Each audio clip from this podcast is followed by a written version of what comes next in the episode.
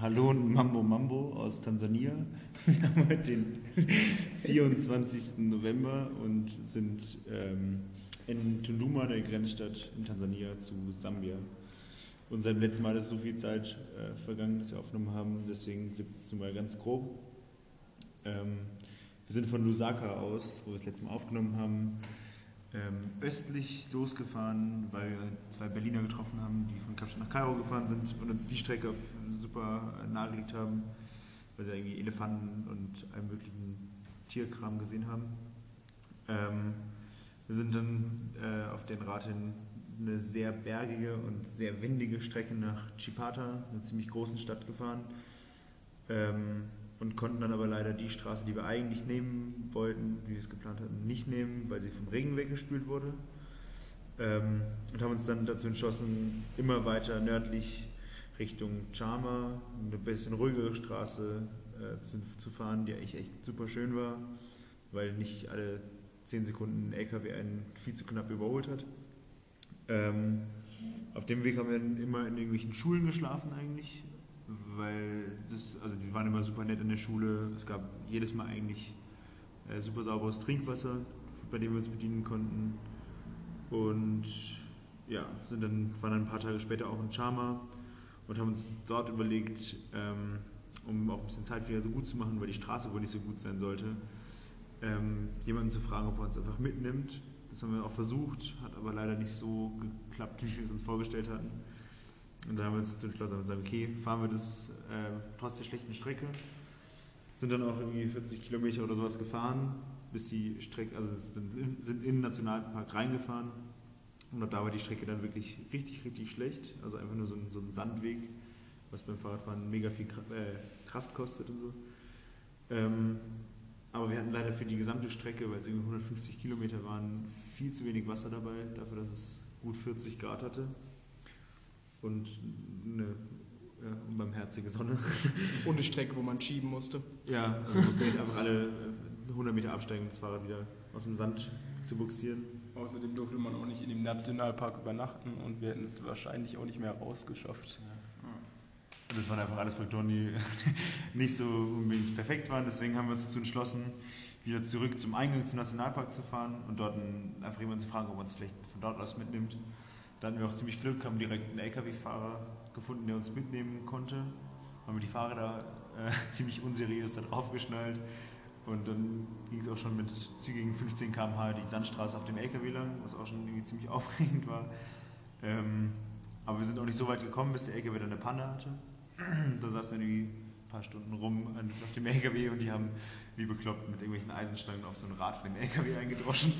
Es war übel, übel entspannt, da oben drauf zu liegen. Ähm, aber wir kamen dann am Ende des Tages oder besser am Beginn des neuen Tages, so zwischen drei und vier, in Matumbo an äh, und haben dann da in so einer ganz chilligen Bauruine gepennt. Nicht ganz so geil wie, eine Brücke, wie unter der Brücke, aber alles in allem ganz geil. ähm, ja, und dann sind wir weil wir so spät erst ankamen und nicht so gut geschlafen haben, erst äh, um 10 oder sowas am nächsten Tag aufgebrochen nach einem schönen Frühstück und zwei, drei Energy Drinks.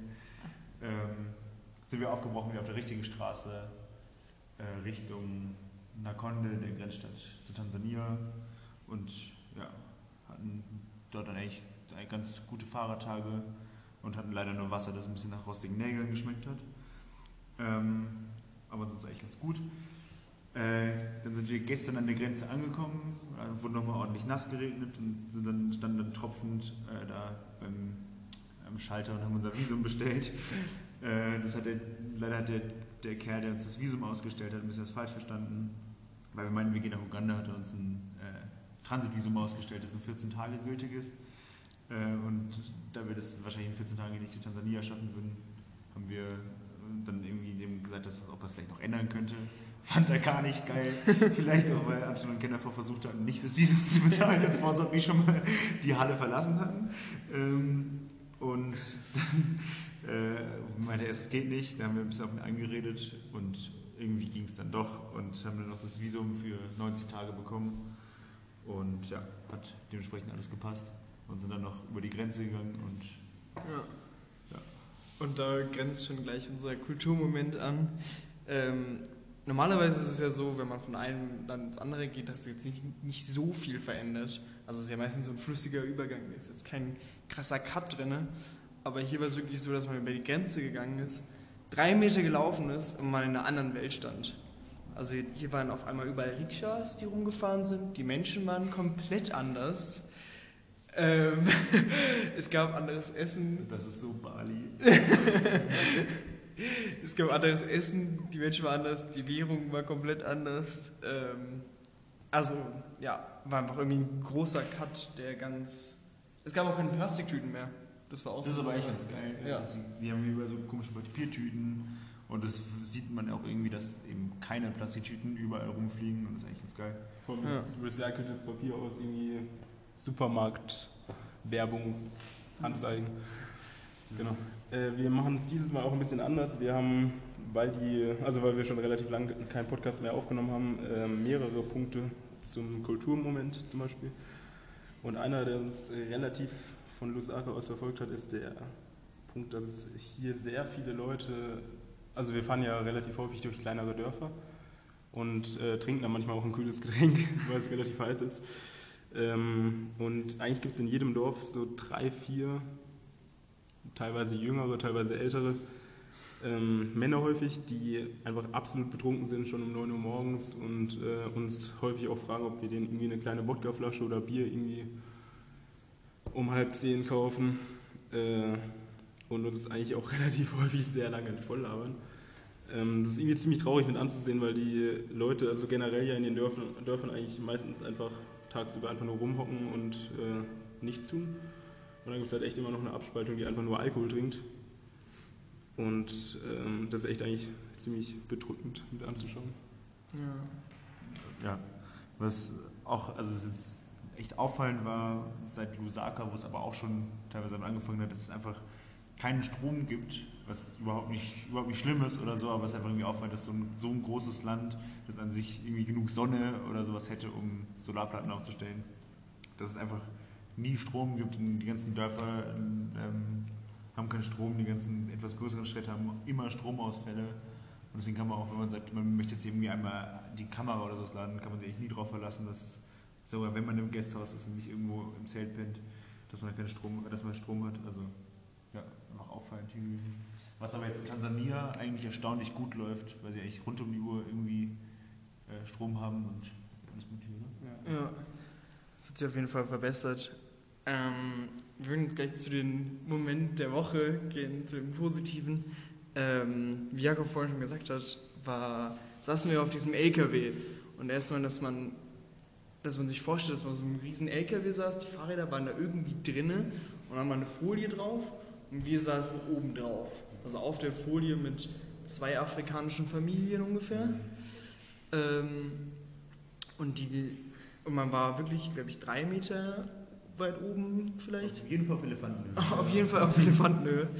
Ähm, und dann sind wir da lang getuckert mit diesen 15 km/h, was ja schon abenteuerlich war. Und man die ganze Zeit gedacht hat, dass ähm, der LKW fliegt um. Ähm, was er da nicht gemacht hat. Aber. Aber das hat er dann nicht gemacht, äh, zum Glück nicht umgekippt. Ähm, wir hatten aber ein paar Meter später dann den, ähm, dass das Rad sich irgendwie nicht mehr gedreht hat. Dann haben sie das abgenommen und dann standen wir irgendwo, wirklich im Nirgendwo.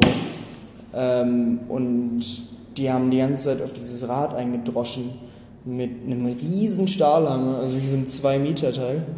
Zwischendurch ist auch irgendwann mal der, der LKW vom Bock runtergerutscht und hat mal fast unseren LKW-Fahrer zerrückt. Ja.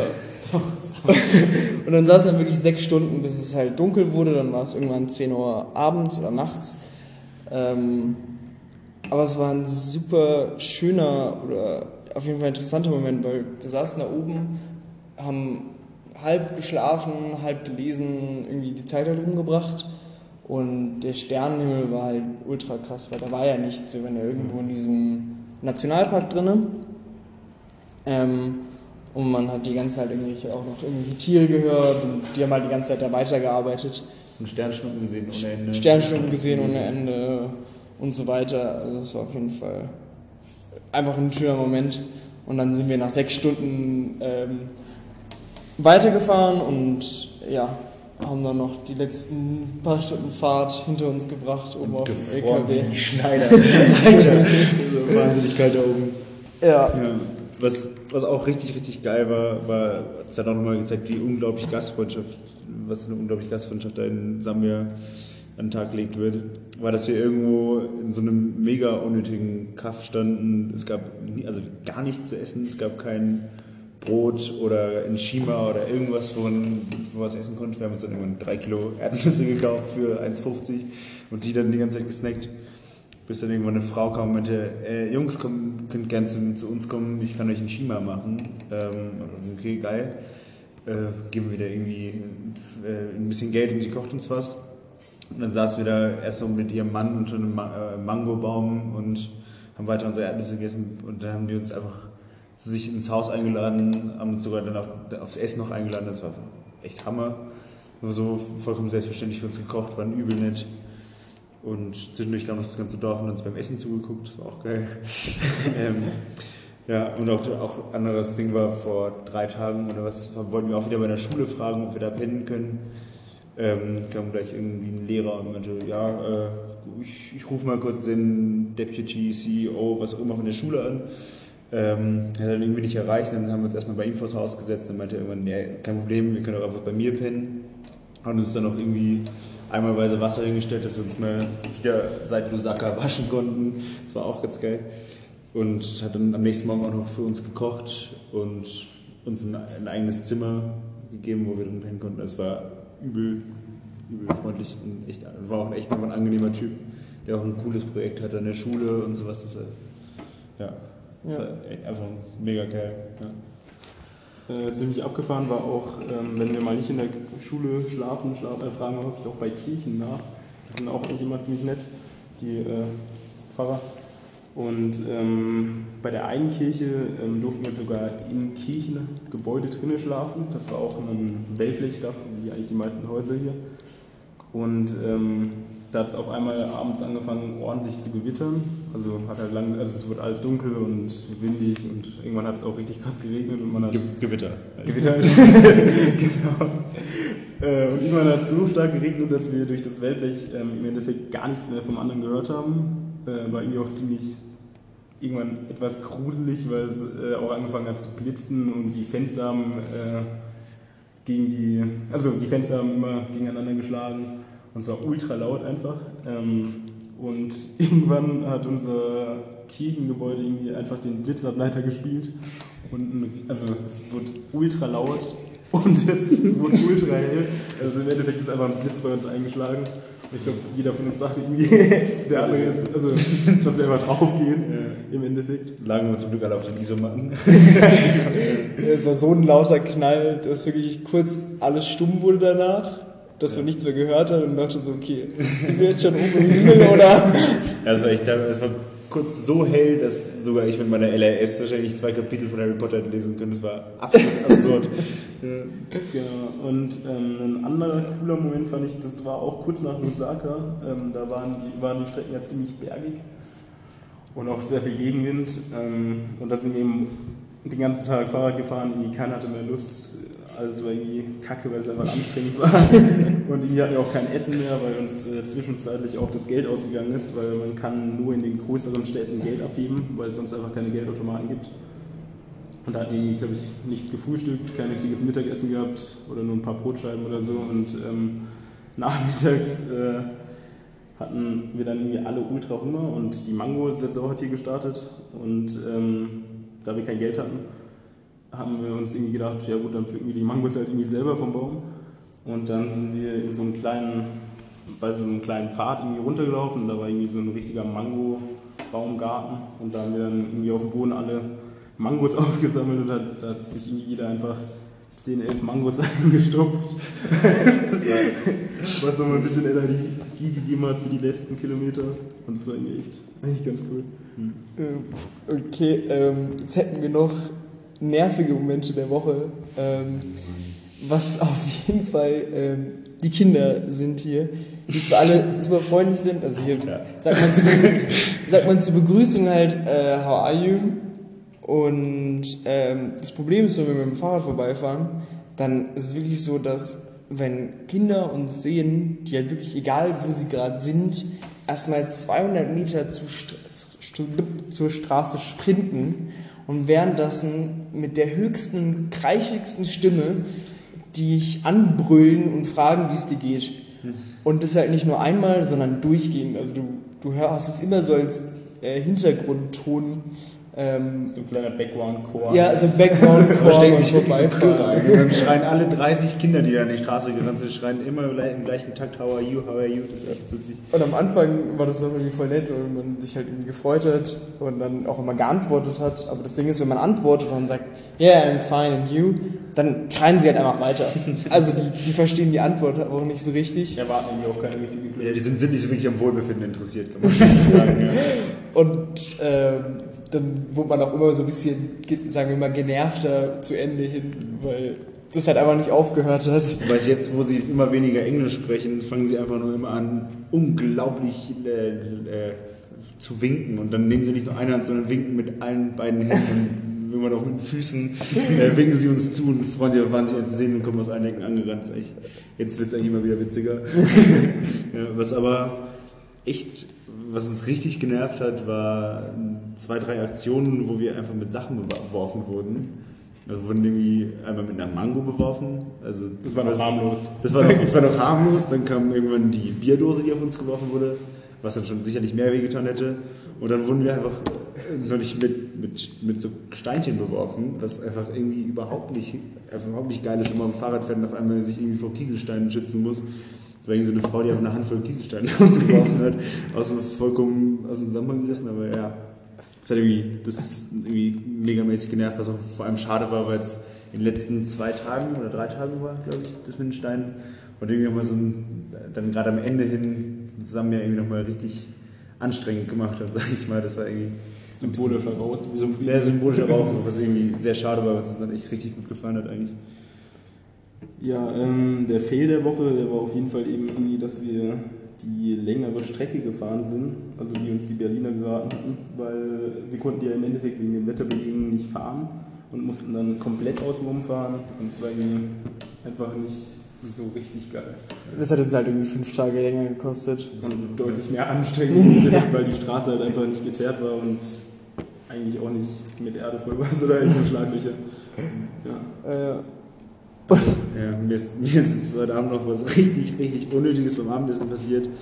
Ähm, wer, ich wollte hier mal so ein paar Samosas, Samosas probieren, also komische dreieckige Frühlingsrollen mit ähm, die ziemlich knusprig frittiert sind. Ich habe mir meinen Zahn, den ich mir schon zweimal ausgeschlagen habe, einfach in einem Samosa ausgebissen, was mich tierisch nervt. ja. Also ein Stück vom Zahn. Stück, Stück vom Zahn. Ähm, ja, und die letzte Mal, wie ich es angestellt habe, war irgendwie lustiger als eine Samosa auszubeißen, deswegen.